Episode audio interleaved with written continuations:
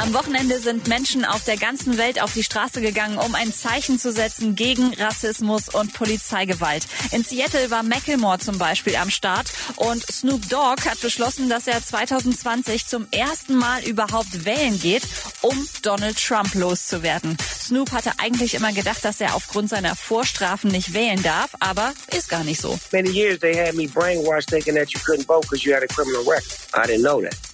Update mit Claudi on Air.